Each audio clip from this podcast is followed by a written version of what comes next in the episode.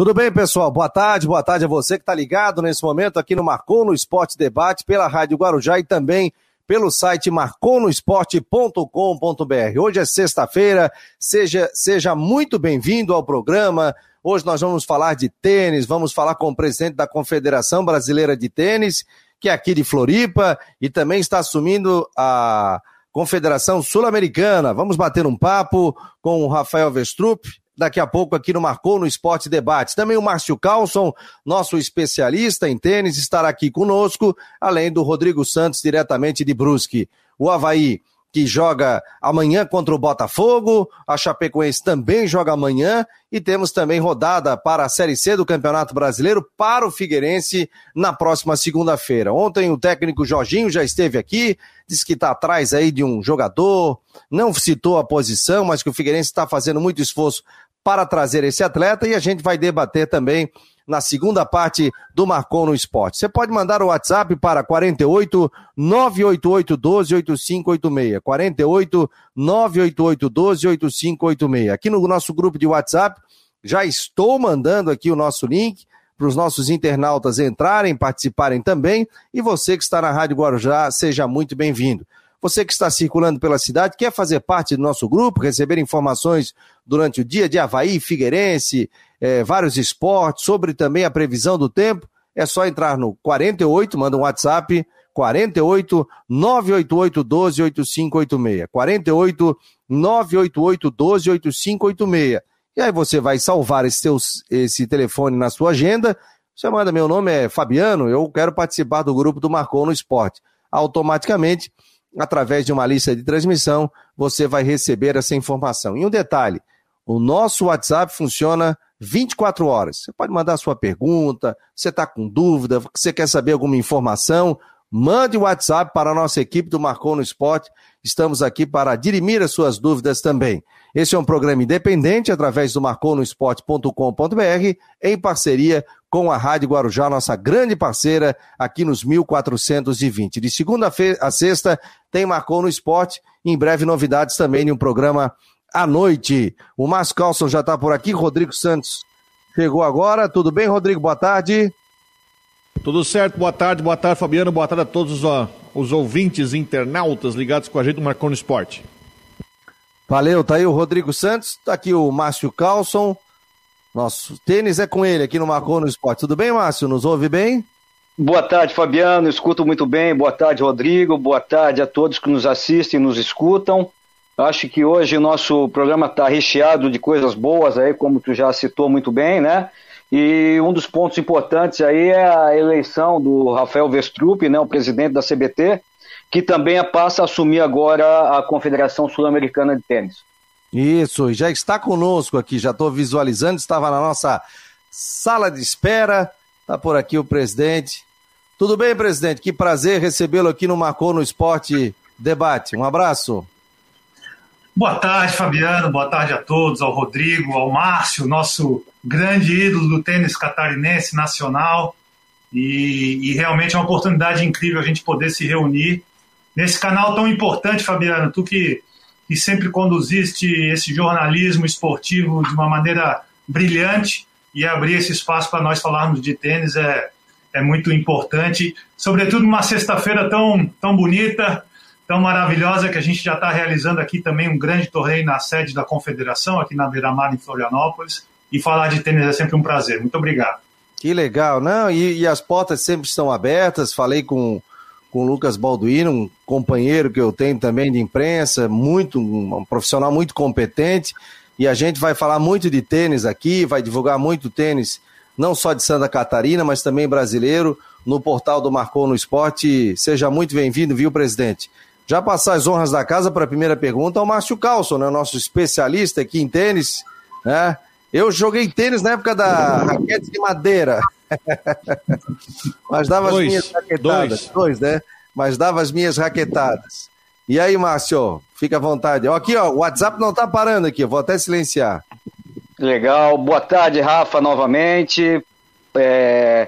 Antes de mais nada, parabéns aí por essa conquista, né? Para o tênis nacional, na verdade, muito importante a gente ter aí um, um presidente da CBT, um, né, uma pessoa do Brasil aí comandando a Confederação Sul-Americana de Tênis. Uh, desejo já muito sucesso nessa condução, né, da, da, mesma forma que vem sendo aí a condução da CBT. A gente é, vem acompanhando, mesmo às vezes um pouco distante, mas acompanhando uh, o sucesso que vem tendo aí essa, essa, essa gestão da CBT, a segunda gestão já da CBT com o Rafael Vestrup, e a gente já deseja sucesso da mesma forma na, na Confederação Sul-Americana de Tênis. A minha pergunta é justamente como que vai, é, como que o, o, presidente, nesse caso, comandando a CBT aqui, vai conseguir conciliar uh, a gestão da, da tanto da, da, da, da Confederação Sul-Americana como também da CBT aqui. Márcio, boa tarde de novo, obrigado pela pergunta. Pergunta importante e que nos abre um espaço para esclarecer uma dúvida que ela tente na cabeça de muitos tenistas e de muitos amantes do tênis é justamente essa condução de duas entidades ao mesmo tempo. No nosso mote de gestão, que a gente, quando assumiu a Confederação Brasileira de Tênis, em março de 2017, já fazendo uma transição, então, do governo do Jorge Lacerda, que foi o presidente antecessor na CBT, a gente sempre buscou a profissionalização cada vez maior na gestão da entidade.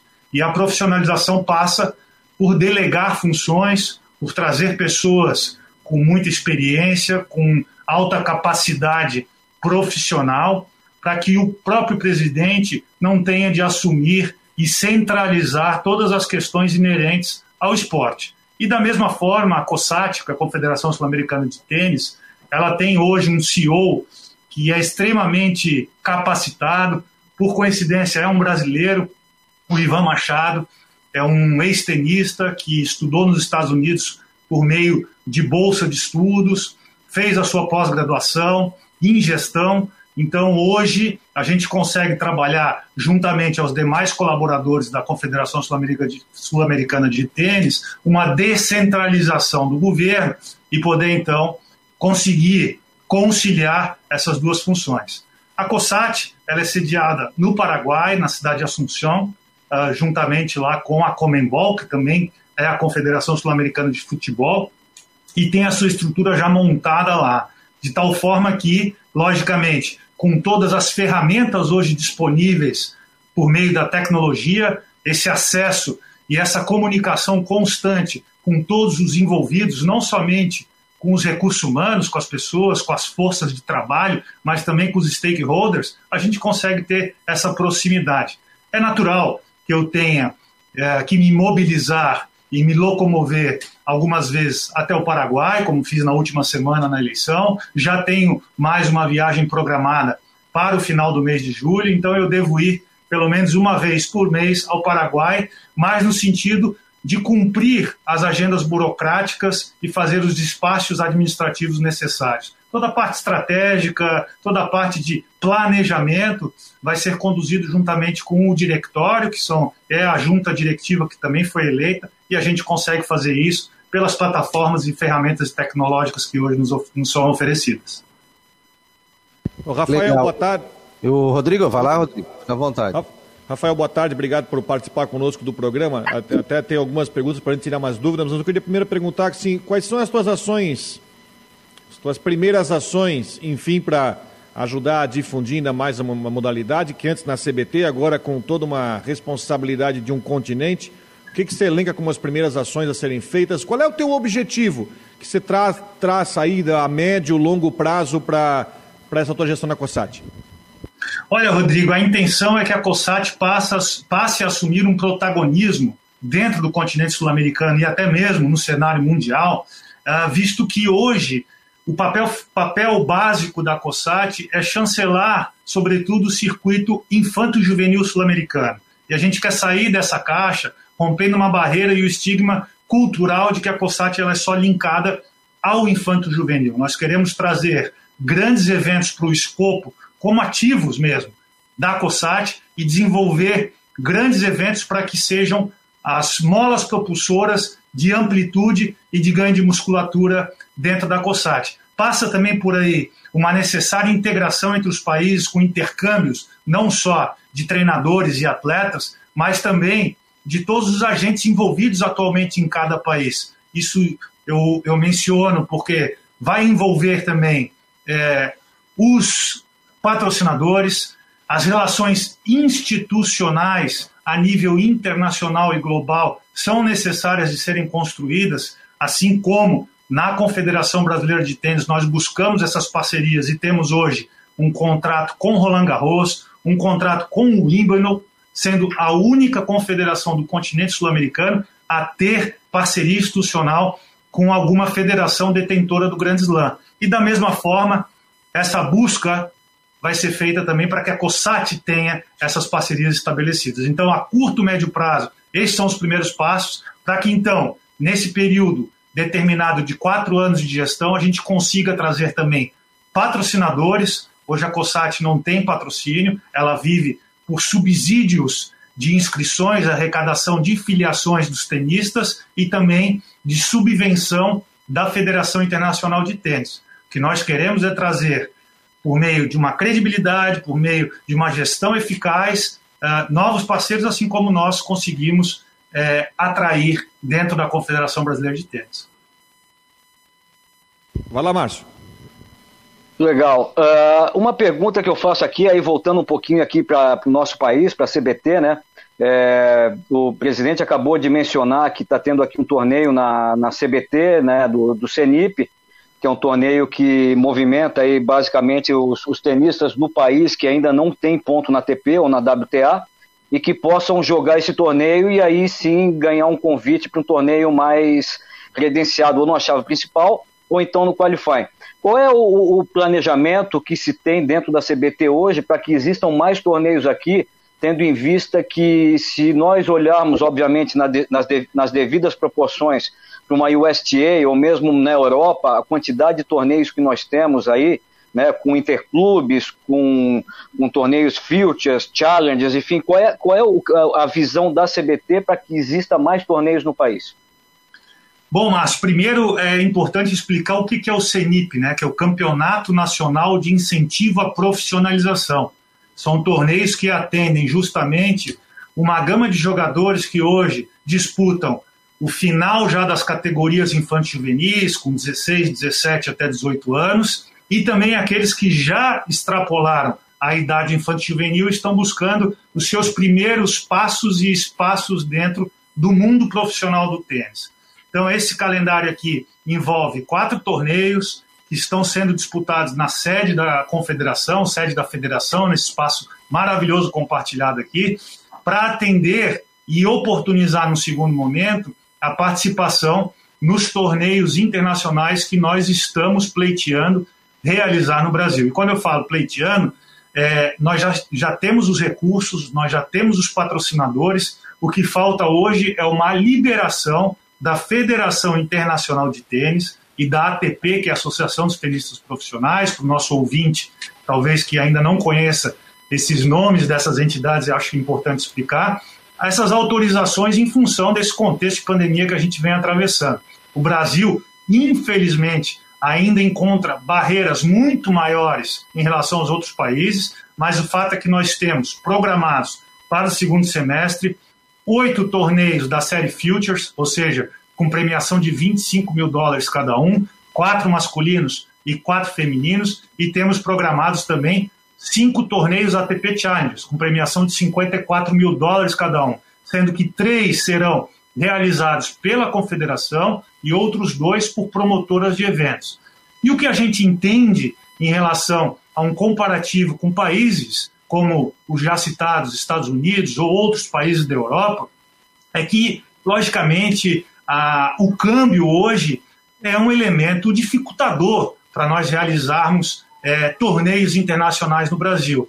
Paralelo a isso, nós fomos buscando alternativas para oferecer a oportunidade de competir e ganhar dinheiro para os tenistas brasileiros pudessem disputar os torneios em território nacional. No final do ano passado, por exemplo, nós fizemos um Super Series de quatro etapas do circuito BRB, que é o nosso banco patrocinador da confederação, todos com transmissão de televisão para dar visibilidade aos nossos jogadores e nossas jogadoras, para eles darem um retorno aos seus patrocinadores e distribuindo é, dinheiro em premiação para que eles pudessem fazer um caixa e então viajar para o exterior para competir. Hoje, um torneio de 25 mil dólares, ele custa para os cofres da confederação em torno de 300 mil reais, entre premiação e custos operacionais. Então, muitas das vezes, a gente tem como opção fazer um circuito profissional brasileiro, oferecer uma distribuição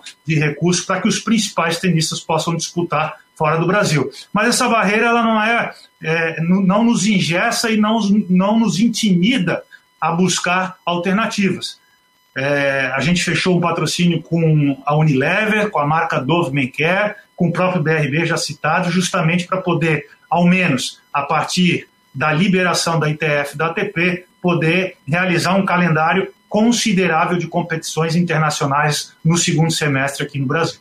Ô, Rafael, até aproveitando uma pergunta importante, se você está falando sobre torneios e tudo mais. O que, que acontece que o Centro Olímpico de Tênis não é usado? Eu já vi torneio de futebol de areia, vôlei de areia, e eu não vi torneio de tênis acontecendo lá numa estrutura tão bonita no Rio de Janeiro que não é usada para tênis. Inclusive, o Rio Open foi feito num outro lugar que não um estádio para tênis que foi construído. Olha, Rodrigo, a ingerência do Parque Olímpico como um todo, não só o COT, que é o Centro Olímpico de Tênis, ele não, ela não passa pela confederação e por nenhuma confederação de modalidade olímpica. Ela tem uma ingerência é, tríplice entre governo federal, governo estadual do Rio de Janeiro e a Prefeitura Municipal do Rio de Janeiro.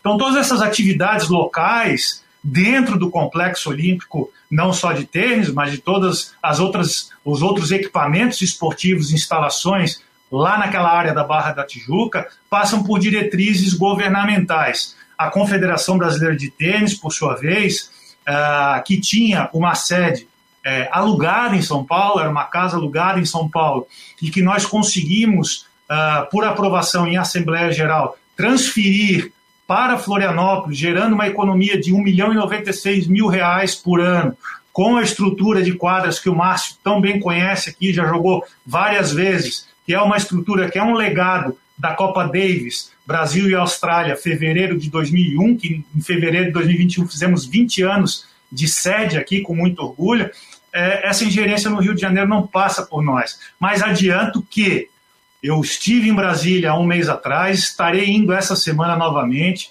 num diálogo agora muito aberto com a Secretaria Especial de Esportes, o secretário especial de Esportes, Marcelo Magalhães, que tem um papel de ministro do esporte hoje no Brasil, está de mãos dadas conosco, porque justamente o pleito da confederação é poder atuar de alguma forma dentro do Centro Olímpico de Tênis. Então eu adianto, sem especificar data, porque, de novo, nós não temos as liberações das entidades internacionais, mas adianto que nós queremos fazer ao menos, a partir de setembro, outubro, um torneio Future e um torneio Challenger dentro do Centro Olímpico de Tênis ainda em 2021. Legal. Olha, a gente está acompanhando aqui, fazendo Marcou no Esporte Debate, hoje recebendo o presidente da Confederação é, Brasileira de Tênis, o Rafael Vestrup, e também sul-americana, né? E está conosco aqui o Marcos Lacal, inclusive, está mandando aqui. Que dupla, hein? Vestrup e Márcio, nosso tênis catarinense sempre bombando. Abraço aos amigos. O Altair faz uma pergunta aqui, viu, presidente? Perguntando se existe a possibilidade de utilizar algumas áreas é, principalmente no sul da ilha, na Tapera, para fazer uma quadra de tênis, quem sabe ali na Prainha também. Tem esse projeto aqui, e não só aqui, né? Já que é nacional a, a sua presidência, né? Como é que vocês estão trabalhando com isso? Né? Na era Google a gente via qualquer campinho de futebol estava sendo modificado para virar uma quadra de tênis, né? E hoje em dia, como é que funciona isso, para essa inclusão também? Primeiro, deixar um grande abraço ao Lacal. Lacal, um grande amigo aqui de Floripa e um entusiasta do esporte, um grande formador também no Colégio Catarinense de tantas crianças que, que já passaram e ainda passam pelas mãos dele. E ao Altair, que boa pergunta, Altair. É, coincidentemente, eu tive uma conversa com o secretário de esportes de Florianópolis, o Ed Pereira, é, justamente instigando para que a gente possa encontrar por meio de um mapeamento na cidade, locais onde se possa, então, ou reformar ou construir quadras. Não necessariamente, especificamente de tênis, mas pelo menos que sejam polivalentes e que tenham a pintura do tênis para que todo mundo possa praticar, como foi é, na gestão do Ricardo Pereira, do Jorge Lacerda, a construção das quadras da Universidade Federal e aqui depois na Beira-Mar. Agora, a nível de Brasil, Fabiano, eu falo com muito orgulho que na nossa gestão nós já fizemos reforma e ou doação de mais de 20 quadras pelo Brasil. Eu fui ao Amapá, numa reforma que a Confederação Brasileira de Tênis fez na quadra Macapá, a gente fez a inauguração. Eu fui a Porto Velho, a Sergipe, enfim, a Rio Branco, no Acre. Então, a gente capilarizou e oportunizou nas diversas regiões do Brasil o acesso à modalidade. Logicamente, a gente não tem condição financeira para fazer tudo aquilo que a gente almeja, mas já é um passo em parceria com as federações locais. É, Sergipe, por exemplo, tem um complexo da Federação é, Sergipana de Tênis em Aracaju, que contemplam seis quadras de tênis na Orla, é, com uma estrutura onde funciona também a sede administrativa da federação e onde funciona as classes, as aulas de tênis e também alguns torneios. Muito similar ao que é feito aqui na sede é, da Confederação e da Federação Catarinense. Uh, uh, uma pergunta, antes de mais nada, também tecer meus cumprimentos ao Lacal, um, uma pessoa aí dedicada ao esporte, a vida dedicada ao esporte. Um abraço para o Lacal aí, amigão também aí da cidade. Uh, presidente, uma pergunta já é, puxando um gancho em cima dessa questão do, da massificação do tênis, né? Nós vemos aí, como já foi mencionado, quer dizer, a gente tem a Universidade Federal com, se eu não me engano, quatro, cinco quadras ali, uma rápida e mais cinco de saibro, nós temos aí a sede da, da, da CBT, da FCT aí também, que tem mais as quadras rápidas. Quer dizer, é, eu sei que o, o, presidente já conversou com o secretário, mas qual, que, qual seria a ideia maior para a gente poder ter um, um segmento na massificação do tênis? Ou seja, oportunizar é, pessoas que hoje não têm condições, que nós sabemos que o tênis é um esporte é, muito caro, né, que envolve aí um investimento muito alto, qual seria aí um segmento que a gente pudesse oportunizar que as pessoas pudessem jogar mais tênis? Olha, Márcio, é, muitos projetos sociais foram desenvolvidos uh, pelo Brasil inteiro, como é, o programa Jogue Tênis nas Escolas, que é um projeto voltado mais para as escolas particulares, e também os outros programas, como feito pelo Biba Enc no Rio Grande do Sul, como o próprio Rede Tênis Brasil, pelo meio, por meio do Instituto tênis de massificação. Só que a gente entende que a massificação ela tem dois pilares, né? A massificação de inclusão social e a massificação de alto rendimento. Porque muito se fala em alto rendimento e quando se toca nesse termo, se pensa em alto rendimento como o topo da pirâmide, como como tu, grande jogador que fosse, grande jogador que és, somente quando chega no profissional. Mas o alto rendimento de base também deve ser mencionado, ou seja, as crianças a partir dos 10 anos de idade que hoje as grandes escolas canadense, belga, americana, francesa já trabalham alto rendimento desde os 10 anos de idade. Essa massificação que a gente tem se preocupado. E aí vem o, o, convênio com o Comitê Brasileiro de Clubes, né, que hoje, de, aliás, hoje não, desde 2017, nesse convênio entre Confederação Brasileira de Tênis e Comitê Brasileiro de Clubes, nós já distribuímos em benefícios aos tenistas, aos técnicos, aos pais, ou as pessoas que participam da vida de um tenista infantil juvenil mais de 10 milhões de reais. Como? Por meio do oferecimento de passagem aérea e hospedagem para todo e qualquer participante da chave principal de um torneio infantil juvenil da Confederação Brasileira de Tênis. E aí vem o questionamento: poxa, Rafael, mas está falando de clubes. Hoje, muitos clubes aceitam os tenistas, mesmo de baixa renda, como sócio militante, como sócio participante, e esses tenistas têm então acesso a esse tipo de competição. São seis etapas por ano, com passagem aérea e hospedagem totalmente custeadas por esse convênio.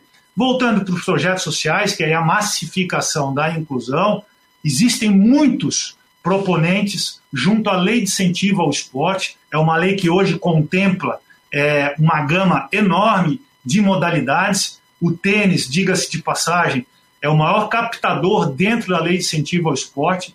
Ao longo de toda a história da lei, já foram mais de 150 milhões de reais captados para o fomento, para a execução de projetos de massificação e integração e inclusão social. Então, eu acho que isso corrobora com esse mote, ou o principal mote da gestão da CBT, porque existe a retroalimentação por meio de projetos específicos como esse, e a confederação, então, dando a oportunidade para que os principais talentos estejam linkados e participando do Campeonato Brasileiro Interclubes com os benefícios já anteriormente citados.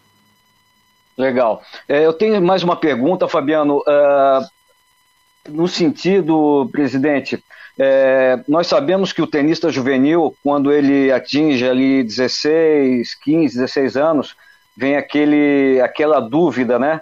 O que fazer? É, eu tive a oportunidade de, de fazer uma live no final do ano passado ou no início desse ano com o Bruno Soares, e uma das perguntas que eu fiz para ele foi a questão da educação relacionada ao tênis. Né? Muitos não sabem se dão um passo direto para o profissional, muitos não sabem se vão fazer um tênis universitário, foi o caso da Luísa Stefani, que acabou fazendo dois anos de tênis universitário e acabou de lá se projetando profissional. Qual é a ideia da CBT nesse sentido, é, ou de aconselhamento, ou mesmo de um projeto para um pai que de repente não sabe como fazer justamente nesse momento, que, o que aconselhar o seu filho? É, nós temos hoje né, o Eduardo Frick, que é o gerente, gerente de alto rendimento, um ex-tenista de altíssimo nível, que faz a interface por meio dos comitês de treinadores. Hoje são três comitês que têm autonomia para participar das decisões relativas ao infanto juvenil, e o infanto juvenil atende justamente essa idade ou essa faixa etária mencionada pelo Márcio. Uh, e o caminho da universidade nos Estados Unidos por meio de bolsa é um caminho que eu particularmente e, e comungamos aqui em termos de diretoria é um caminho sensacional, né? É um caminho que pode oferecer depois é, a oportunidade de mercado de trabalho para esse tenista ou mesmo a oportunidade de retornar ao circuito profissional com uma bagagem ainda mais extensa e com uma certa segurança por já ter uma graduação. Do nosso lado aqui, enquanto confederação, a nível de cenário é, nacional, nós inclusive estamos é, buscando e, e, em vias de fechar uma parceria com a Unicesumar, porque nós queremos oferecer também essa possibilidade para muitos dos principais tenistas que ainda têm esse ponto de interrogação na cabeça, o que é natural, são muito jovens, na decisão se vão inteiramente mergulhar de cabeça no tênis profissional ou se vão tentar fazer um sistema híbrido, dando atenção também a uma graduação e ao calendário de torneios. Então a gente deve estar anunciando muito em breve oficialmente essa parceria e aí todo o casting de tenistas. Hoje a gente atende mais de 40 tenistas que são patrocinados pela confederação, seja por meio do benefício de passagens aéreas ou de ajuda de custo para viagens. E aí eu posso citar aqui rapidamente, é, por serem de Santa Catarina, vai ser mais fácil lembrar, o Pedro Boscardini de Joinville é um tenista agraciado pelo patrocínio, a Cacá Leiner, a, a Priscila Janican, enfim, só para falar alguns aqui de Santa Catarina. E, esse patrocínio, esse apoio vai ser extensivo também à parte educacional, para que aqueles que estejam com, com o segundo grau concluído possam também ter o acesso à graduação de forma remota, utilizando as plataformas hoje disponíveis tecnológicas para poder atender ao conteúdo pragmático da graduação e então ter a, a possível compatibilidade da carreira tenística com a carreira acadêmica. Legal, a gente está recebendo o presidente da é, Confederação Brasileira de Tênis, o Rafael Vestrup, e também sul-americana. Essa eleição é, da Sul-Americana foi agora, né? Sim, Fabiano, foi na última sexta-feira, está fazendo uma semana hoje, foi no último dia 25 de junho, na cidade de Assunción, no Paraguai, é, com a participação é, de todos os países da América do Sul. Olha, legal, hein? Que interessante. E, e um brasileiro já teve nessa, nessa função também ou não?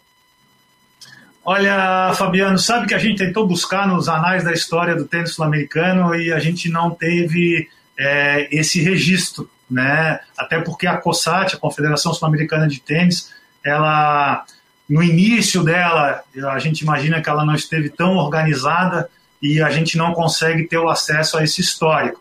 Consultando e até mesmo depois das inúmeras ligações que recebi, as mensagens é, de pessoas que os dinossauros do tênis brasileiro, né, como Paulo Cleto, por exemplo, que o Márcio conhece, é um, um, capitão da Copa Davis que dispensa comentários. Hoje ele está com 74, 75 anos e ele, quando me ligou, ele falou: Rafael, tu és o primeiro brasileiro a assumir a Confederação Sul-Americana de Tênis, pelo menos desde quando eu estou vivo. Né? Nossa, e, e, ele nasceu antes da própria fundação da COSAT, ou seja, é, tudo indica que realmente seja o primeiro brasileiro a presidir a Confederação Sul-Americana de Tênis. E quanto tempo de gestão? São quatro anos de mandato, ou seja, esse mandato encerra em junho de 2025, e aí é, o estatuto preconiza, o que é muito bom, uh, apenas uma recondução, ou seja, o presidente só pode tentar uma reeleição. E, e da federação, a confederação também é assim ou não? Pode ficar pode ter, ter outras conduções?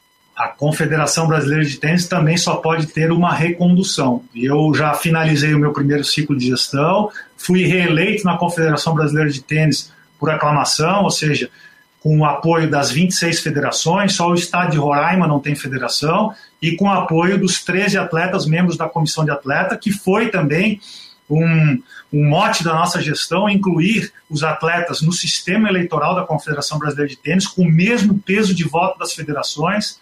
Então, dos 39 votos possíveis, a gente teve o apoio dos 39 para seguir o trabalho e esse último ciclo de gestão à frente da Confederação, concluindo então o segundo mandato em abril de 2025. Olha que legal, rapaz, que, que, que Joyce, mostrando muita força. Aí, aí tem uma pergunta, né, o Rafael, que, que o pessoal vai fazer. Ah, será que teremos um novo Guga? Será que nós teremos, chegaremos novamente ao topo do mundo?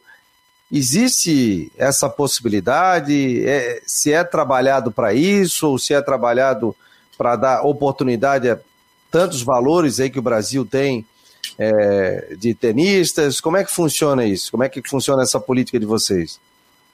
Fabiano, um novo Guga é sempre muito difícil a gente falar, né? O Guga, fenômeno que foi, fenômeno que é, como, como tenista, como pessoa, é complicado a gente afirmar e ser categórico numa sentença dessa. Mas o que eu posso dizer, é, de uma forma muito tranquila, é que a massificação da base do alto rendimento está sendo feita e os números estão sendo apresentados e corroboram com essa afirmação. Em 2018, o Brasil, pela primeira vez na história, colocou nove tenistas entre os 100 melhores do mundo infanto-juvenis. Nós ficamos a, atrás apenas dos Estados Unidos, que tinham 15 tenistas, ficamos à frente em algum momento da França, que tinha oito, na frente da Inglaterra, da Austrália, da Itália, enfim, de muitos outros países de primeiro mundo que já são potências no tênis.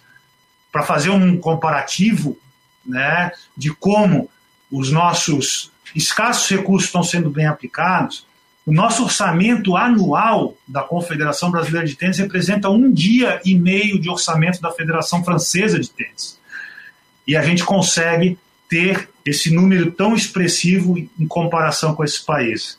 E desses oito, nove tenistas que chegaram aos 100 melhores do mundo, nós demos um passo muito grande. Né? O Thiago Wilde, que foi um dos mais jovens a conquistar em seguida um campeonato profissional, ATP 250 em Santiago.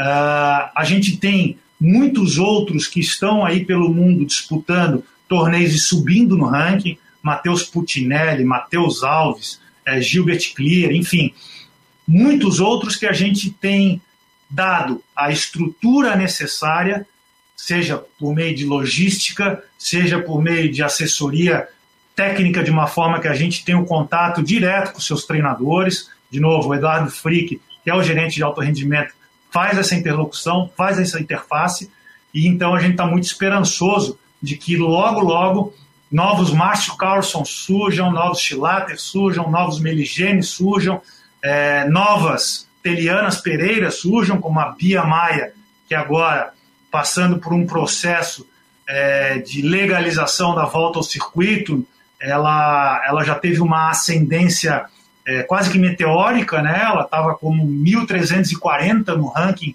é, mundial, em praticamente oito meses já se encontra na, na posição número 180, inclusive participando do qualifying de Wimbledon na última semana.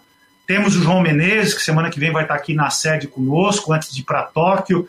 Temos os duplistas Bruno, Marcelo. Temos a Luiz Stefani, que faz parte também do programa de infante juvenil da Confederação Brasileira de Tênis, período antes de ela ir estudar nos Estados Unidos, que hoje, juntamente com Demoliner, ganhou na dupla mista lá em Wimbledon. Temos Rafael Matos, que é outro tenista de 23 anos, que hoje ganhou a sua primeira partida em Grand Slam, em dupla, ganhou em Wimbledon também, junto com o Thiago Monteiro. Enfim, uma série de nomes que, novamente, é, afirmar que teremos um Guga seria talvez uma leviandade da minha parte, mas dizer que nós temos uma estrutura e um material humano muito rico para que a curto e médio prazo nós tenhamos novos tenistas de altíssimo nível, como foi o Márcio e tantos outros que eu já citei, isso aí a gente tem muita confiança que vai acontecer logo, logo. Legal. Márcio, para a gente liberar o presidente, pode fechar aí com a, com a tua pergunta aí, Márcio, fica à vontade. Não, minha, é, na verdade eu acho que o presidente sanou muitas dúvidas aí. Eu, eu, eu só reitero aqui o meu, o meu desejo que ele possa fazer uma condução tão boa na Confederação Sul-Americana quanto vem sendo na nossa confederação. É, espero de fato né, que a gente consiga é, que esses juvenis que estão aí, como foi, como o presidente citou, de nove juvenis top 100, que a gente consiga ter mais top 100 tenistas no profissional. Né? É, faço aqui só menção que, de fato, é, conseguir chegar onde o Guga chegou é, é uma situação que não dá para prever uma, uma, uma, situação dessa. Né? Um, o Guga, na minha opinião, é um gênio. Né? Conseguir sair de, um, de uma cidade, Florianópolis, que a gente nunca imaginava que pudesse ser top 100 e chegar número um do mundo como ele chegou. Mas também destaco o Marcelo Melo, que também foi número um do mundo né, em duplas aqui. Então, quer dizer, nós tivemos já o número um do mundo em simples e em duplas também. Né, quer dizer, o, o, como, como o presidente falou, o Brasil é um celeiro de, de tenistas, nós sempre tivemos tenistas aí de alto nível, que se destacaram no circuito internacional de forma brilhante mesmo, e a torcida é que realmente essa qualidade de juvenis que nós temos aqui, que eles possam também conseguir é, romper essa barreira do juvenil profissional e que tão logo a gente consiga ver mais Thiago Monteiros top 100, mais Bia Haddad, enfim, mais gente aí despontando no circuito internacional. Tá bom? É, bom, essa é a minha consideração. Rafa, te desejo aí muito sucesso nessa caminhada, tá? e que tu possa aí continuar levando o nosso tênis ao mais alto patamar. Obrigado, Márcio. Obrigado pelas palavras, considerações e perguntas tão importantes, né? São perguntas realmente que nos instigam a esclarecer como é a estruturação do plano de gestão de Confederação Brasileira, também Confederação Sul-Americana a partir de agora. É importante também dizer, talvez para o ouvinte, é, que a nossa preocupação enquanto território nacional, da jurisdição do Brasil em desenvolver o tênis nacional, a, a, interação com os outros países e a oportunidade também de competir em outros países é muito enriquecedora para o nosso tênis. Né? Então, o ecossistema que nós estamos criando de competição por meio de um calendário robusto de atividades, seja com torneios nacionais realizados aqui no Brasil, internacionais realizados no Brasil, ou acesso aos torneios internacionais, criam um melhor ambiente e a melhor condição para o desenvolvimento dos nossos atletas. Márcio citou Marcelo Melo, foi número um do mundo, é um tenista que faz parte do Conselho da Confederação Brasileira de Tênis, juntamente com Rafael Kirten, juntamente com Rogério Melzi, Christian Burgos, enfim, tantas outras pessoas do meio corporativo empresarial, para trazerem os insights necessários para que a gente, de forma conjunta, delegada e consolidando as informações, a gente consiga ter o melhor plano para a CBT e agora também para a Confederação Sul-Americana de Tênis. Então, meu muito obrigado novamente pelo espaço, pelas perguntas e pelas considerações finais do Márcio. Obrigado, presidente. Obrigado, sucesso. O espaço está aberto aqui e volte mais vezes. A gente vai combinar aí outras oportunidades para a gente bater um papo também sobre, sobre tênis, não só catarinense, como a gente falou do brasileiro, sul-americano aí.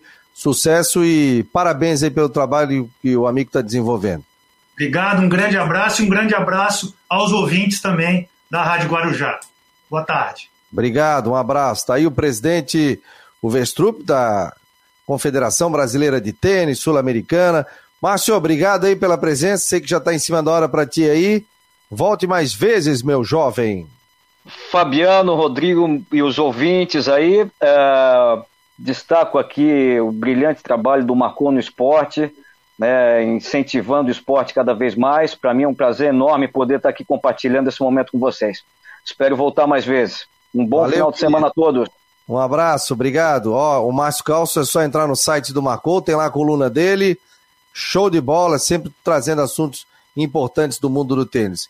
Rodrigão, você que é o cara que faz a nossa agenda do final de semana.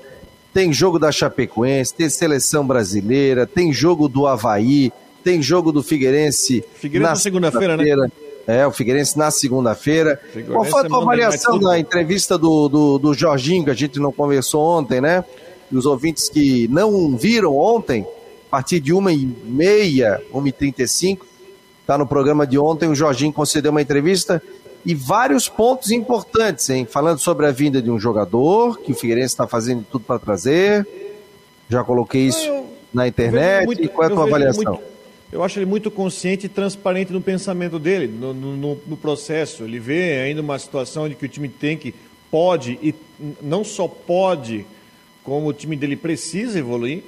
É, essa questão do jogador também foi bem claro quanto à questão desses três jogadores que chegam, é, né, que é o, o, aquele que jogou no Guarani de Palhoça, o Bassani, né?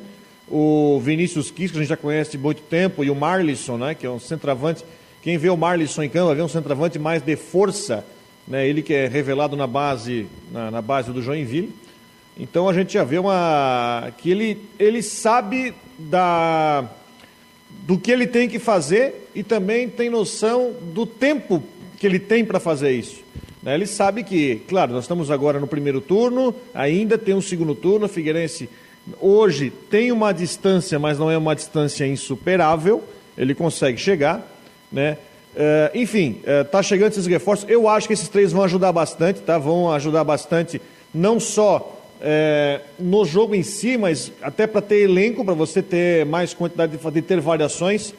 Eu vejo o Jorginho muito consciente do que ele tem, do que ele tem nas mãos. Aliás, ele sempre foi isso. Por exemplo, no Catarinense, ele na coletiva, ele nunca, ele nunca escondeu que ele precisava de, de reforço, precisava de jogadores, nunca negou isso, e é uma verdade. Então é mais uma vez o Jorginho bem consciente sobre o que ele precisa para fazer o Figueirense primeiro se classificar, né? Não, e ele fala sempre, né? Ah, tem jogador aqui que não tá. E ele cita o nome, né? Ah, o jogador não tá jogando, tá lesionado, ou joga seguido ou não dá para jogar ou sai do time, né? Ele não manda recado, não. E até sobre a questão que eu fiz sobre a pergunta do glorioso Luiz Alberto, como é que ele estava tratando da LA Esportes, né? Falou que tá tendo um relacionamento muito, muito bom. Porque é normal, né? Você faz uma parceria, o cara querer empurrar um monte de jogador. Mas tem que passar pelo crivo do treinador também. Isso acontecia. Quando teve no Havaí, ó, chegava um pacotão com 15, 16 nomes aí. E isso é normal, mas achei interessante a resposta dele com relação a isso, está se dando bem nesse momento. Contato também com o Laje, que é outro que está trazendo também jogadores para o Figueirense mas o interessante é que passa pelo aval do treinador. Já teve momentos, eu como setorista, que a gente chegava para o técnico e perguntava assim: e o tal jogador que chegou? Ele assim: não conheço. Não passou por mim, não conheço. O cara era surpreendido, a gente chegava, tinha um cara ali, ao contrário do que aconteceu ali. Também achei um Jorginho muito maduro, muito ciente de si e sabe das suas responsabilidades. Sobre a questão de ser campeão, foi aquilo que eu tinha comentado há dois dias atrás, né? É, se você não colocar na cabeça do atleta que ele tem que ser condição de ser campeão, se a gente não colocar na nossa cabeça que o Marcou no Esporte vai ser o melhor portal de Santa Catarina de esportes, a gente, opa, né? A gente sabe que a gente tem um limite, mas a gente está lutando muito para ser uma das referências no esporte aqui em Santa Catarina. E a gente está crescendo a cada dia. Os nossos números aqui estão maravilhosos. A gente já atingiu mais de 260 mil interações com as pessoas que participam no site. Ontem tinha 130, 140 pessoas por minuto dentro do site. Isso é muito importante para a gente, né? Então, basicamente, é isso. Colocou na cabeça o espírito vencedor. Não ele disse assim, ah, ô, torcedor, eu vou ser campeão. Ó, pode me cobrar, o Figueirense vai ser campeão. Ao contrário disso, está colocando na cabeça dos jogadores essa questão. É, os três reforços não estão no bid ainda, tá dizendo o David, né? Tem que sair até hoje. Porque tem jogo A informação que eu tenho é que eles caem hoje. Então se caiu Principalmente hoje... o Kiss. Deixa eu só abrir o, o bid aqui, porque né, as coisas mudam, né? Deixa eu abrir o bid de ontem aqui. Não, não caíram ainda, né? Então, é, é a tendência é que caiam hoje, né? Precisam cair hoje para jogar na segunda-feira. Olha só, e o Havaí acertou, ah, pelo menos encaminhou a contratação do Vladimir. Vou botar aqui um noticiário do Cristian de Los Santos, confirmando essa situação. Vamos colocar aqui nesse momento, tá aí o Cristian de Los Santos. Bom, meus queridos amiguinhos, então, fim da novela Havaí e Vladimir. Conversei com o presidente Francisco Batistotti há poucos minutos. Está em Brasília, né, numa reunião ainda dos clubes. E ele confirmou que o Vladimir aceitou a proposta que o Havaí ofereceu, o contrato até o final do ano, e o jogador chega na próxima semana, então, para assinar o contrato com o Havaí. Então, tudo certo, né? É, relembrando, né, o Vladimir e seu agente fizeram é, uma proposta para o Havaí. O presidente Francisco Batistotti fez uma contraproposta e disse que se fosse por aquele valor, né, o teto salarial que o Havaí está disposto a pagar, esse acordo seria fechado. Né? A informação que eu fui buscar que é um teto salarial aí abaixo dos 50 mil reais. Então, é, o acordo entre o Vladimir e o Havaí, o contrato vai ser assinado na próxima semana. Então, fim da novela. Era isso. Informações do Havaí para o Marcou no Esporte. Repórter Christian de Los Santos. Abraço, gente. Tá aí o Christian de Los Santos, portanto, com informações do Havaí. Vladimir, tem torcedor, não, não vou dizer que tá dividido, viu, Rodrigo? Mas o pessoal falava em Renan, Renan, Renan, tá vindo o Vladimir. Chega para ser titular ou chega para disputar a posição? Disputa, disputa a posição, até porque o Gladson, uh, por exemplo, no, do último jogo, não, o Gladson, ele, a, o Gladson no, no, próprio Catarinense foi um jogador que começou desconfiado e a gente, inclusive, aqui elogiou ele. Né? Eu acho que ele vem para disputar a posição. Agora, estou impressionado com a informação que o, que, o, que o Christian deu sobre a questão da base salarial. Não quero me meter na questão do paga muito, paga pouco, tá? Essa questão não quero entrar. Mas se for dentro dessa faixa salarial que ele falou, não, não vou dizer que é difícil de acreditar, mas a informação que eu tenho, ele, ele ganhava salário de seis dígitos no Santos. E vem aqui para ganhar menos da metade. Mas enfim, se, se a negociação está fechada e ele vai ser anunciado, tá tudo certo, segue o bonde. Mas nesse momento ele vem para disputar a posição. Eu acho que o Gladson ele uh, tem atuações boas nos últimos jogos. Ele não é, não é que nem o que aconteceu essa semana, né? O Internacional de Lages contratou um, um goleiro o goleiro tomou um gol contra o Guarani de Palhoça foi demitido hoje. Está longe disso. Né, mas uh, o Vladimir chega, eu acho que vai emprestar experiência. O Gledson também é um goleiro experiente, né, um goleiro tem quase 40 anos. Eu acho que uh, vai dar uma disputa boa. Isso é bom. Isso dá uma dúvida Até boa porque... ali pro, pro Claudinei. Até porque o Vladimir não vinha jogando, né? Exatamente, o Gledson, ritmo, tá em, né? o Gledson tá em ritmo de jogo. E goleiro tem e goleiro tem essa diferença. Me lembro que o Genin quando fazia o rodízio com os jogadores aqui, os goleiros, e ele, ele disse assim: ó, eu vou fazer porque é jogo segunda, quarta e domingo. Não, quarta e domingo. Aí tem essa condição. Agora, chegava no brasileiro, tinha muitos jogos aí, quando antes de pandemia, era um jogo uma vez por semana. E aí, pô, tu botava um cara para jogar no dia primeiro, o outro jogava dia 7, o outro jogava dia 14, e o que jogou primeiro voltava no dia 21. Então ele ficava muito tempo sem jogar. A não ser que tu fizesse com dois, né? O Gladson, na minha opinião, está dando conta do recado. O Figueirense, uma época, trouxe o goleiro Ivan. Lembra do Ivan, do Palmeiras? Lembro do Ivan do Palmeiras. Experiente, tá? O Figueirense estava do Leão. passando uma época aí muito instável com os goleiros. E um dos goleiros que estava ali era o Edson Bastos. Figueirense tinha dois ou três goleiros, colocou um, falhou um, falhou outro, falhou outro. O Ivan chegou, chegou com status de titular. Só que o Edson Bastos fechou o gol. Fechou o gol.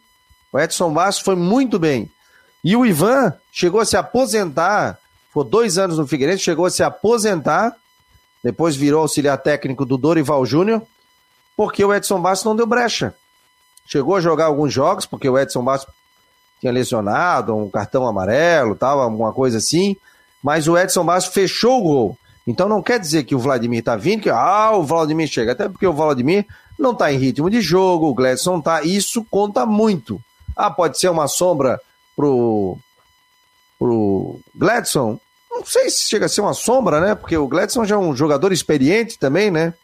E na minha opinião, né? Eu, o Gladson, nesse momento, não está comprometendo. Pelo contrário, está ajudando muito mais do que comprometendo no gol do Havaí. Mas chega aí para reforçar o Havaí nessa Série B do Campeonato Brasileiro. O, esse é o Marcou no Esporte aqui na Rádio Guarujá e pelo site Marcou no Esporte, no oferecimento de Orcitec, assessoria contábil e empresarial, Teutec Solutions e também Cicobi. A mesa de som está aqui, ó. Paulo Renato, tá a imagem dele na tela, lá na Rádio Guarujá tá lá colocando o sonsaço da Guarujá. E tá chegando nesse momento o nosso Ronaldo Coutinho com informações do tempo. Boa tarde a todos que nos acompanham no Marcou no Esporte.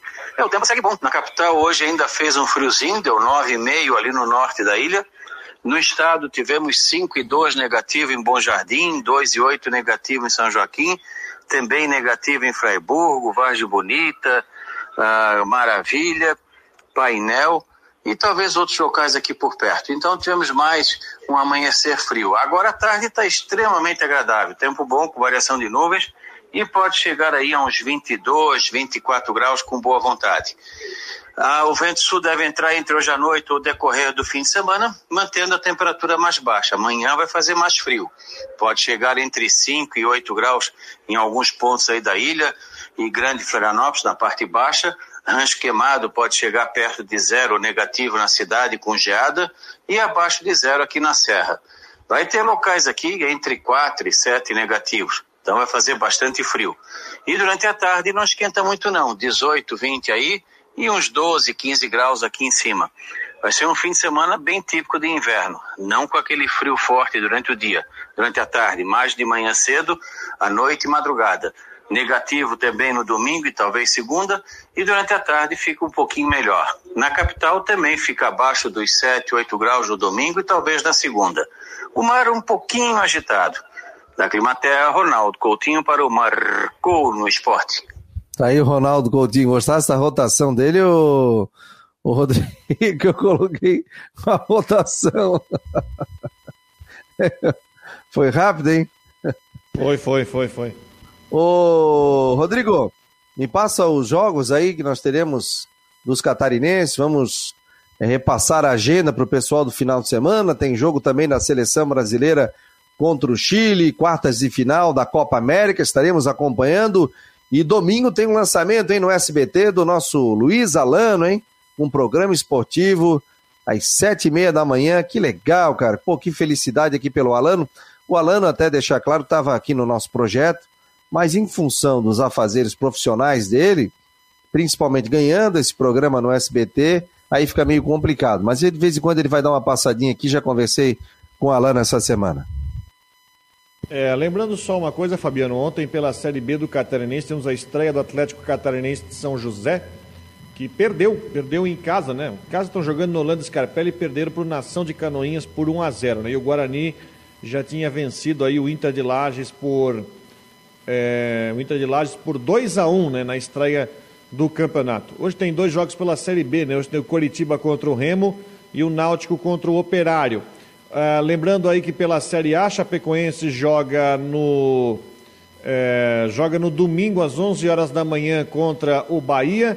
Na Série B, o Havaí joga amanhã. É 9 da noite o jogo do Havaí amanhã com o Botafogo, né? Isso. É 9 da noite contra o Botafogo. E o Brusque joga domingo às 11 da manhã contra o Guarani de Campinas lá no, no estádio Brinco de Ouro. Na Série C, o Criciúma joga domingo às quatro contra o Paraná no Heriberto Rios e o Figueirense joga na segunda-feira à noite, né, contra o time do Ituano lá no estádio Novelli Júnior. E pela Série D, o Joinville joga domingo à tarde contra o Rio Branco de Paranaguá fora de casa. E os dois, os outros dois catarinenses se enfrentam, tem Juventus e Marcílio Dias também domingo às três da tarde em Jaraguá do Sul. Tá aí a gente. joga hoje contra o Chile, né? Às nove da noite. Nove da noite, estaremos aqui acompanhando também pelo SBT a Copa América que está acontecendo no Brasil. Olha, tem gente, sabes aonde, meu jovem? Em Buenos Aires acompanhando a gente, cara. Isso aqui deve ser o, o Ariel. O, o Ariel, Ariel, o Ariel dos nossos, amigão nosso. Isso. Tem pessoal aqui no Rio Grande do Sul, em Lagoa Vermelha, tem em Porto União, aqui em Santa Catarina, próximo a Chapecó, temos em Curitiba. Não, União é bem longe de Chapecó, Porto União divisa com o Paraná. Oh, desculpa então. É perto de Canoinhas. Perto de Canoinhas, isso. Florianópolis, São José, tem mais aqui? Tubarão, Curitiba, São Paulo, Rio de Janeiro. Temos gente aqui vendo no mapa do Marcon no Esporte. Duas pessoas acompanhando no Rio de Janeiro, São Paulo, Curitiba. Agradecer muito a sua audiência. Mais uma semana aqui no Marcon no Esporte. Hoje é dia 2 de julho. Esse foi o Marcon no Esporte. Rodrigo, bom final de semana. Vai trabalhar em qual jogo?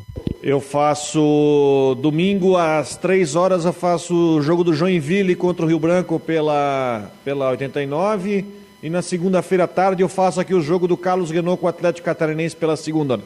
Diria o saudoso Delfim, o Rodrigo tá em todas. Tu liga. Mais ou menos. O homem tá em todas, todas os Mas tem espaço para mais, tem, tem, tem vaga na agenda para mais. Com certeza, com certeza. Se deixar. Grande abraço a todos, obrigado, Rodrigão. Obrigado a vocês que acompanharam aqui. Curta, participe do Marcou no Esporte, entre lá no nosso site.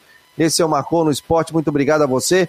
Quer fazer parte do nosso grupo de WhatsApp? 988 12 8586. Registre aí, Marcou no Esporte. E aí, você manda um recado e a gente coloca você no nosso grupo de transmissão. Marcou no Esporte volta na segunda-feira. Um abraço, pessoal.